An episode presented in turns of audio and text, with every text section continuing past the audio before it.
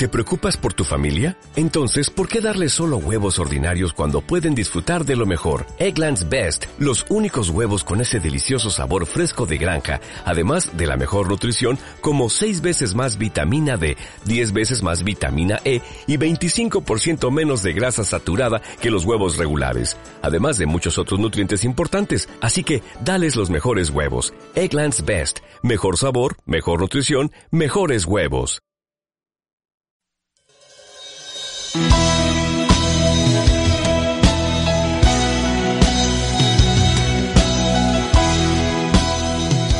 Génesis capítulo 49 y Génesis capítulo 49 tiene que ver con lo siguiente, las acciones que forjan nuestro futuro.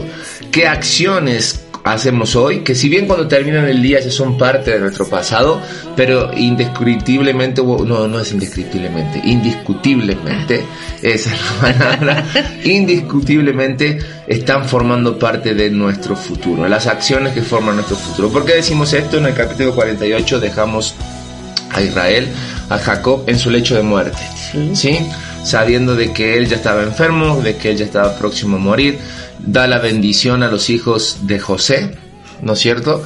Y una vez en aquel lecho de muerte, lo que hace, después de cobrar fuerzas, al estar con los hijos de José, llama a sus otros hijos para dentro de una bendición dar predicciones o dar lo que conocemos nosotros como profecías acerca de la vida de cada uno, conforme a lo que Dios ha dictado en el corazón, pero que también las acciones de estos hombres, de estos jóvenes, habían tomado y las consecuencias que te iban a tener a causa de las mismas.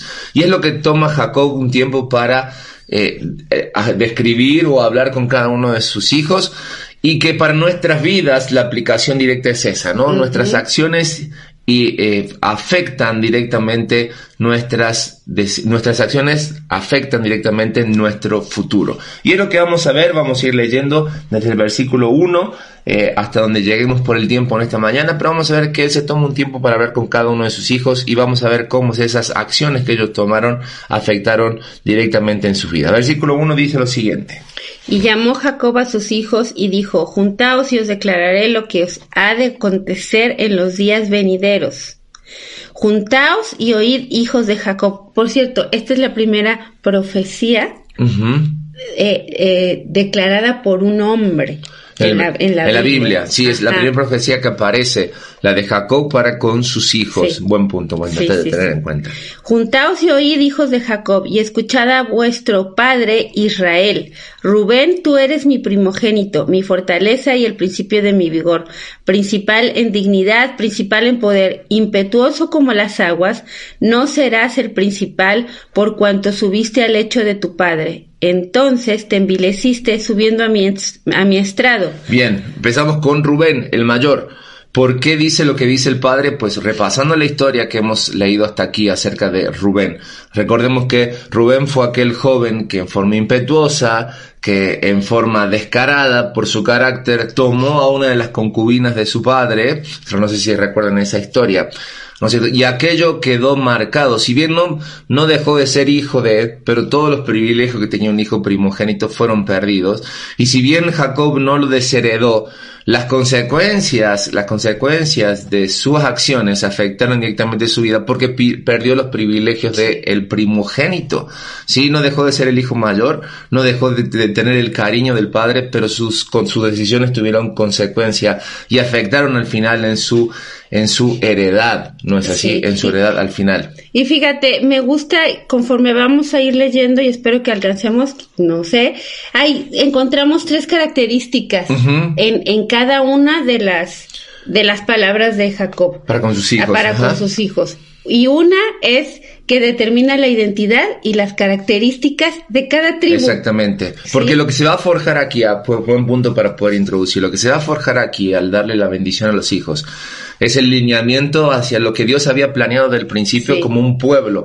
Le va a empezar a dar identidad a través de los hijos de Jacob, a lo que después nosotros vamos a conocer como las doce tribus, las doce tribus que van a recibir la heredad. Apenas están entrando en Egipto, falta mucho tiempo para eso, pero es aquí donde queda definido lo que tú bien bien dices, la identidad de cada tribu a través del carácter de cada uno de las cabezas, podemos decir, de tribu. Dos, ¿qué es? Es el desarrollo histórico de cada tribu. ¿De dónde viene? Exactamente. Y cada uno tenemos una historia. Exactamente. Y en este especial pueblo que ya está haciendo eh, sus cimientos, está...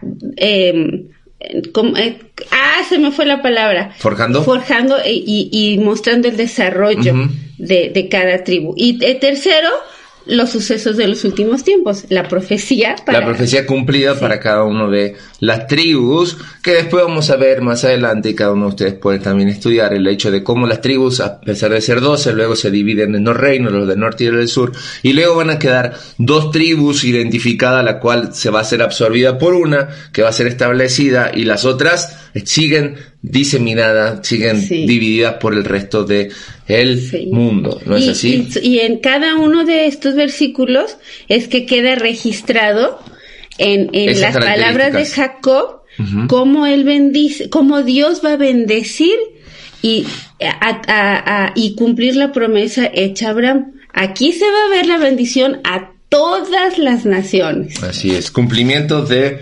cumplimiento de promesa de parte de Dios. Pero quedamos con Rubén, aquel impetuoso, aquel que se acostó con la concubina de su padre. Vemos que ese carácter va a dar identidad a la tribu de Rubén. Sin embargo, en principio, o por la actitud de Rubén, pierde de ciertos privilegios de ser de las tribus más poderosas, de las más importantes, a pesar de que Rubén era el primogénito. La pierde. Pero seguimos con los otros dos, porque vienen juntos. Dice, Simeón y Leví son hermanos, armas de iniquidad, sus armas. Son los que eh, son aquellos que defendieron a su hermana, a su hermana y que mataron a, aquellos que habían abusado de ella, no solamente a que al que abusó, que era el hijo del príncipe, digamos, de aquel pueblo, sino que a todos los hombres, a todos los varones, después de hacerlos circuncidar, engañándolos de que iban a hacer la paz, pues entraron y arrasaron con todo, ¿no? Es la tribu, es la tribu de Simeón y de Leví. Pero es interesante lo que dice aquí, porque Simeón sí va a recibir heredad, sí va a recibir tierra, pero versículo 6 que dice. En su consejo no entre mi alma, ni mi espíritu se junte en su compañía, porque en su furor mataron hombres, y en su temeridad desjarretaron toros. Maldito su furor que te fue fiero, y su ira que fue dura. Yo los apartaré en Jacob y los esparciré en Israel. Muy bien, entonces vemos que Simeón sí recibe tierra, porque sí hay una tribu conocida como la tribu de Simeón, con heredad, pero Leví, la tribu de Leví, no recibe herencia, sino que es la tribu que Fijémonos cómo funciona la misericordia de Dios, porque a pesar de la braveza y de la, de la actitud que tomaron, y, dice que su, su, su, braveza era tal que mataban animales, descarretaban toro por diversión, por mostrar su braveza, pero también hicieron lo que hicieron cuando, cuando su hermana se vio afectada, matando a aquellos hombres. Pero sabemos que la tribu de Leví está compuesta por los levitas, que luego fueron, fueron nombrados como los que velaban y eran los encargados de cuidar la vida espiritual de las tribus. Ellos no recibían heredad, pero como dice la, como dice la profecía de su padre, fueron eh, diseminados por todas las tribus haciéndose cargo de eso. Sí, porque más adelante vamos a ver que en la situación que el pueblo de Israel está viviendo ahí en el desierto, fue la tribu que mostró fidelidad a Dios al no participar en lo, de lo del becerro de oro. Entonces Dios les da este este gran compromiso de responsabilidad, bendición, privilegio y demás. Así es. Versículo 8, una de las tribus más importantes. Ajá. Judá te alabarán tus hermanos, tu mano en la cerviz de tus enemigos, los hijos de tu padre se inclinarán a ti. Cachorro de león, Judá, de la presa subiste, hijo mío, se encorvó, se echó como león. Así como león viejo, ¿quién lo despertará? No será quitado el cetro de Judá, ni el legislador de entre sus pies, hasta que venga Silo. A él se congregarán los pueblos. Atando a la vid su pollino y a la cepa el hijo de su asna. Lavó en su vino su vestido y en la sangre de uva su manto, sus ojos rojos del vino y sus dientes blancos de leche, de la leche. Es una de las tribus que más habla, es una de las que tiene una de las profecías más fuertes. Sí, sabemos que la tribu de Judá es lo que Dios va a tomar para traer la descendencia o marcar la descendencia de donde llega el, Redentor, el león de Judá, ¿no es cierto? El Redentor, aquel que iba a estar por sobre todas las tribus, por eso dice tus hermanos se inclinarán delante de ti, mostrarán, ¿no es cierto?, ese respeto porque de la simiente de la tribu de Judá vendría el Redentor, aquel que montado sobre un pollino entraría triunfal a Jerusalén mostrando todo su poderío y mostrando que su reino no tendría fin.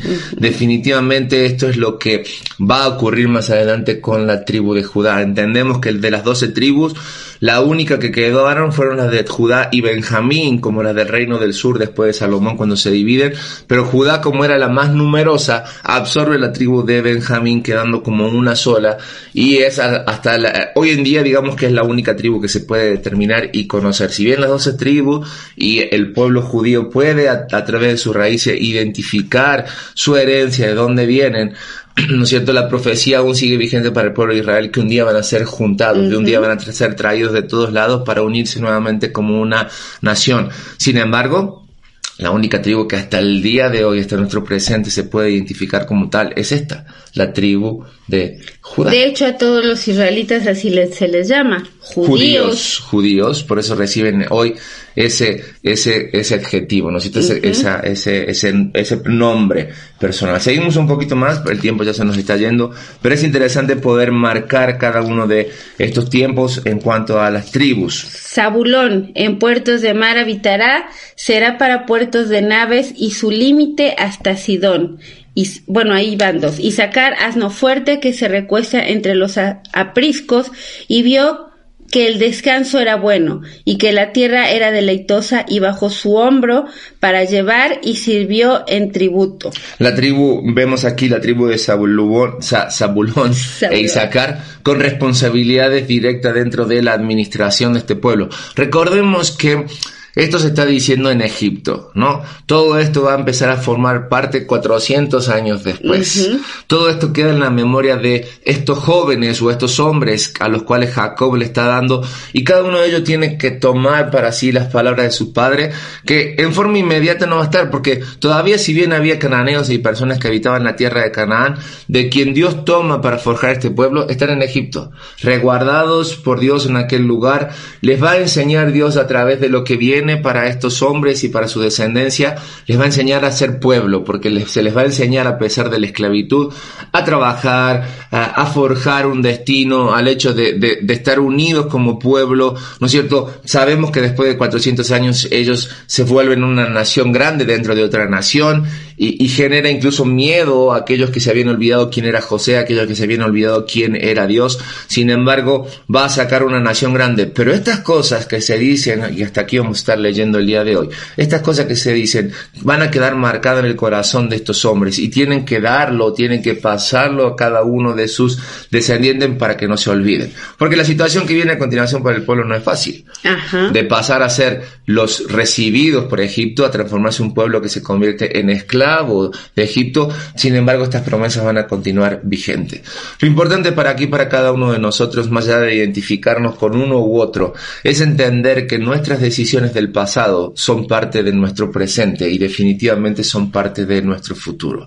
Y que Dios, a pesar de nuestras imperfecciones, va a cumplir en nosotros su propósito. Cada uno de nosotros somos parte de un pueblo elegido, de un pueblo elegido por Dios con un propósito claro. Y a pesar de lo que nosotros somos, Dios va a forjar nuestro carácter, el cual a través de nuestras decisiones, o nuestras, sí, de nuestras decisiones, se van a forjar a través de nuestras consecuencias tanto nuestro pasado, nuestro presente como nuestro futuro. Así que no te desanimes, sino que todo lo contrario, aprendamos y seamos capaces incluso de nuestros errores, entender que Dios está forjando a través de nuestras vidas un propósito perfecto. Así es, así es. Un propósito perfecto.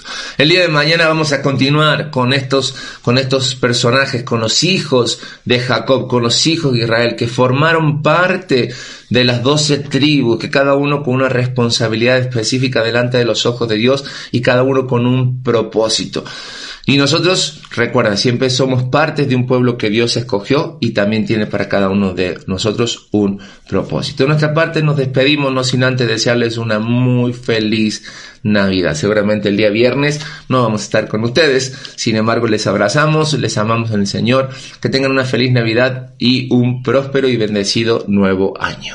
Recordemos el verdadero significado de la Navidad eso celebremos, demos gracias a Dios porque Él envía a su Hijo, ¿sí? Por nosotros. Así es. Dios les bendice, que tengan un excelente, un excelente final de año, una excelente Navidad. Dios con ustedes y recuerden que su vida tiene un propósito y Dios lo va a forjar hasta que sea cumplido en cada uno de ustedes. Dios les bendice.